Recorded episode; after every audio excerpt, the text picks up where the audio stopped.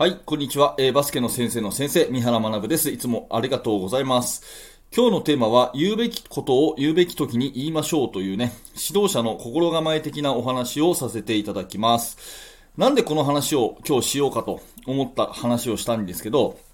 私はね、いつも、えー自分が考えてること、えーそれから悩んでいること、えーそれから人から教わったこと、え読んだ本の感想、こういったものを全部 A4 用紙にメモ書きをしてるんですね。で、考えたことを全部書いといて、えで、1日10枚から20枚くらい書いてますから、相当な数がですね、こうクリアファイルに溜まっていくんですよ。で、その溜まったクリアファイルを3ヶ月ごとに見直すってことをしてるんですね。3ヶ月経ったら、えー3ヶ月間の見返す。そして6ヶ月後にもう1回見返す。っていう風なことをしていて、昨日時間があったんで、その3ヶ月前、6ヶ月前の見返す時間にしたんですね。そしたら、なんかやたらいいこと書いてある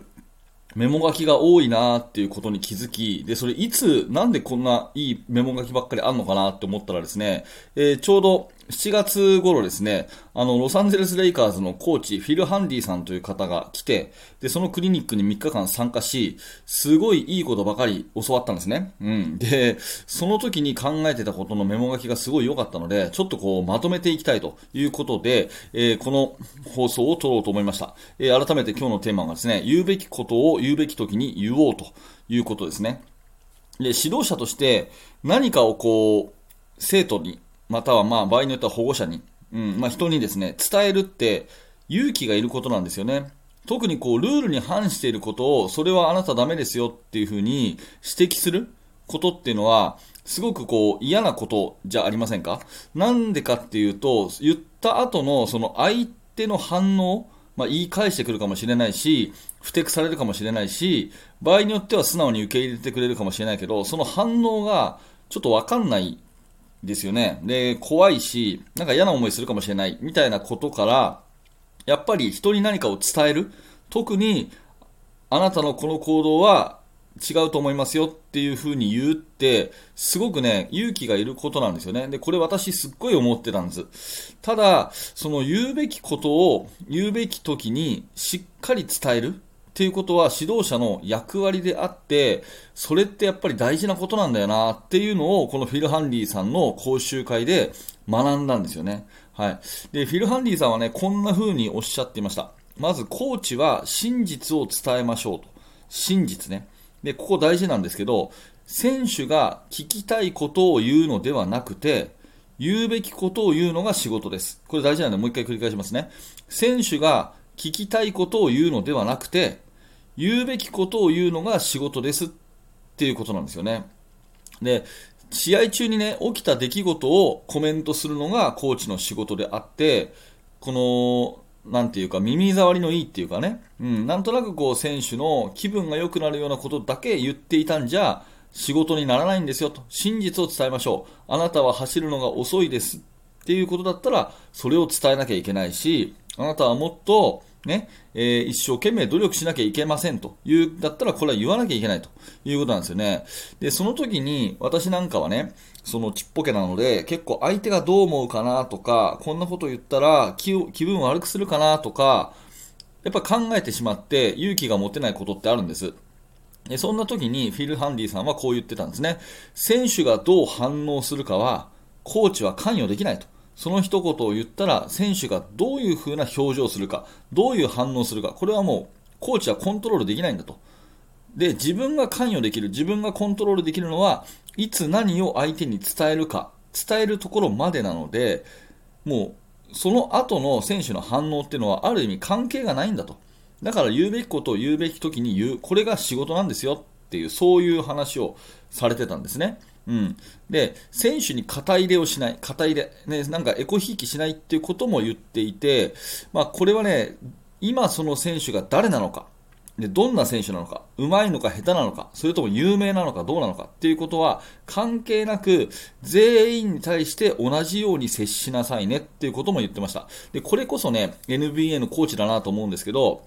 まあ、例えばね、あなたがロサンゼルス・レイカーズのコーチで、レブロン・ジェームスがね、ディフェンスしてなかったら、あなた早くハリバックしなさいって言えますかって言ったら、多分普通の人は言えないですよね。なぜならレブロン・ジェームスだからって思っちゃうんですよね。うん。だけど、コーチフィル・ハンディはそうじゃなくて、レブロン・ジェームスでも言うべき時には言うと。で、新人の若手でも同じと。うん。まあ、要するにですね、大事なのは、その選手が今誰なのか、今どんな選手なのかじゃなくて、もう今日からどこまでその選手をうまくできるかっていうのが一番大事なんだと。ここもうもう一回繰り返しますね。大事なのはその選手が今誰なのかではなくて、その選手がこれからどうなるか、これにフォーカスするっていうことなんですよね。うん。なんかこれは本当プロの世界で働いてた方の、えー、言葉だなというふうに思います。その選手がもうどんなに有名であっても、私はコーチであり、相手のことを思って言うべきことを言うっていうのが仕事だっっていうふうにおっしゃってて、まあなるほどなっていう感じでしたね。で、やっぱり信頼を得るっていうことがすごく大事で、選手とコーチの関係で、まあ保護者ともそうかもしれませんけど、信頼を得るっていうことがすごく大事で、やっぱり選手との衝突はあると。選手との衝突はどうしても伝えるべきことをこう言ってれば衝突はあるんだけれども、選手を向上させたい、うまくさせたいという気持ちがあれば、ね、柱にあればそれは大丈夫だってことも、えー、フィルさんは言ってました。で、基準を作るのもコーチで、やっぱり言うべきことを言うべき時に言うっていうためには基準が必要ですよね。思いつきでなんかこう言うんじゃなくて、えー、このチームのチームルールはこうです。ね。数字目標はこうです。それに対してあなたは達していないので、これをやってください。ね。あなたはこれは達しているので OK です。っていうふうに基準をはっきり言う。うん。この辺に関しては、やっぱりコーチをあの基準を作るのもコーチの仕事であり、それに照らしてゲームで起きることに関して言っていくっていうことが、まあ、あの、仕事であって、まあ、そうすると衝突はあるんだけれども、やっぱりその選手を向上させたいっていう気持ち、それからコートに出たら自分のベストを尽くすんだっていう、そのコーチの姿勢そのものが、やっぱり信頼を得るっていうことを言っていたんですよね。で、最後に、あの、選手の話をちゃんと聞きましょうってことも言っていました。はい。えっ、ー、と、選手とね、コーチは決して友達ではないので、え距離が近すぎてはいけないと。ただ、だからといって、話を聞くことを恐れてはいけないと。うん。やっぱり、あの、生徒、選手の話を聞くって、ある意味怖いですよね。どんな風に思ってるのかなとかね。えー、実はこう思ってるんじゃないかとかね。怖いんですけど、それをやっぱり聞かないことには、えーコーチ自身の成長もないということですよね。最終決定はコーチかもしれないが、選手にしかわからないことっていうのはいっぱいあるんだと。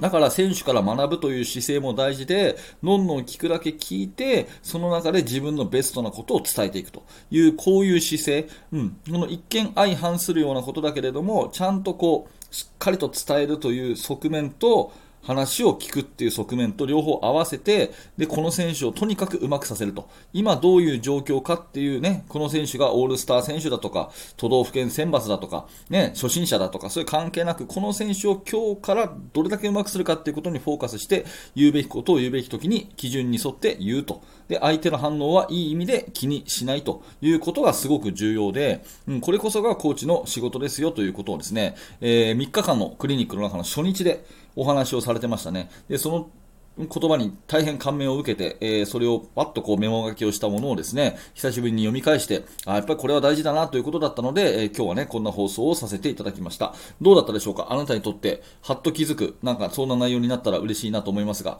えー、ぜひ自分自身のコーチングのね、振り返りに今日の話を参考にしてみてください。えー、ということで、ちょっと続けていきますので、チャプター区切りますね。はい、そのままお待ちください。はい。ということで、コーチフィル・ハンディさんのね、えー、コメント。フィル・ハンディさんのですね、YouTube とか、あと Instagram のアカウントもぜひぜひ見ていただくと、すごくいいね、えー、言葉、まあ、もちろん英語ですけれども、えー、いろんなコーチングフィロソフィーの話もあるし、それから、えドリルもね、紹介されているので、えコーチフィル・ハンディで検索していただくと、すごくフィルさんのいろんなものが、えー、発信されてますので、えー、ぜひ見てみてください。はい、ということで、えーと、続いて、ボイシーの方でいただいたコメントですね。ボイシーの方で、えー、コメントいただきますと、あの、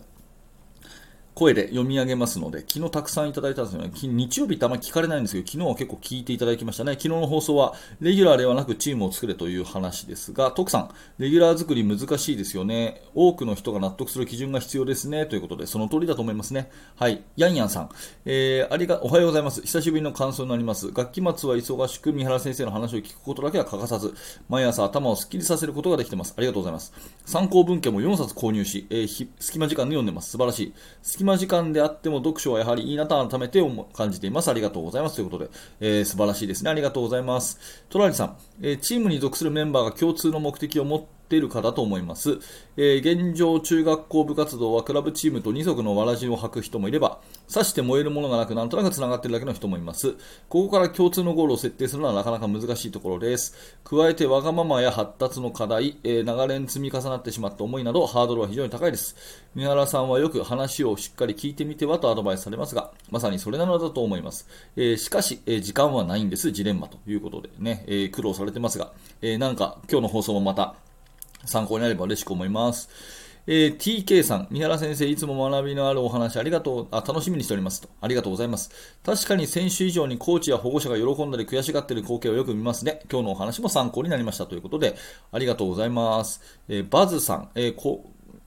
バズさん、この方初めてのコメントですかね。ありがとうございます。えー、こんばんは。三原先生のお話を聞いて、ダメなことはダメと公平に言える大人が少なくなっていると感じました。うん、なるほど。保護者からのクレームを恐れて言いたいことも言えない、そんな人が結構いらっしゃるのかなと思います。その子の将来を思って本気で怒る、えー、我々教員と保護者はさらに、え地域コミュニティが協力し、子供たちを導いていかなければと肝に感じた次第です。またお願いします。ということで、この方は教員の方なんですかね。はい、コメントありがとうございます。まあ、今日の話が通じるところあるのかな。はいはい、ぜひぜひ、えっ、ー、と、ね、参考にされてください。ということで、えー、ありがとうございました。このチャンネルいつもボイシーで毎朝更新しております。ボイシーの方チャンネル登録していただくと、えー、この放送がですね、あなたの手元に届きやすくなりますので、ぜひ、ボイシーのチャンネル登録よろしくお願いします。あと、グッドのボタン、いいねボタンを押しといていただきたいと思います。そうすると、この放送が他の方に届きやすくなりますので、応援するつもりで、いいねボタンよろしくお願いします。はい、最後にお知らせをさせてください。はい、えー、バスケの大学では無料のメルマガ発信しています。メルマガ登録していただきますと、えー、最初の1つ目で限定の動画もプレゼントしてます。完全無料メール、ま、メールアドレスだけで登録できますので、ぜひお気軽にメルマガ登録よろしくお願いします。えー、そして、バスケの大学研究室というオンラインコミュニティでは、現在進行形で手掛けている最新のチーム作りについて、えー、ほぼ毎日三原が記事を投稿しております。えー、Facebook からの参加、または YouTube メンバーシップからの参加ができますので、一度案内ページ見てみてください。この放送のえ、概要欄にリンクが貼ってあります。はい、ということでまた明日の放送でお会いしましょう。ありがとうございました。三原学でした。それではまた。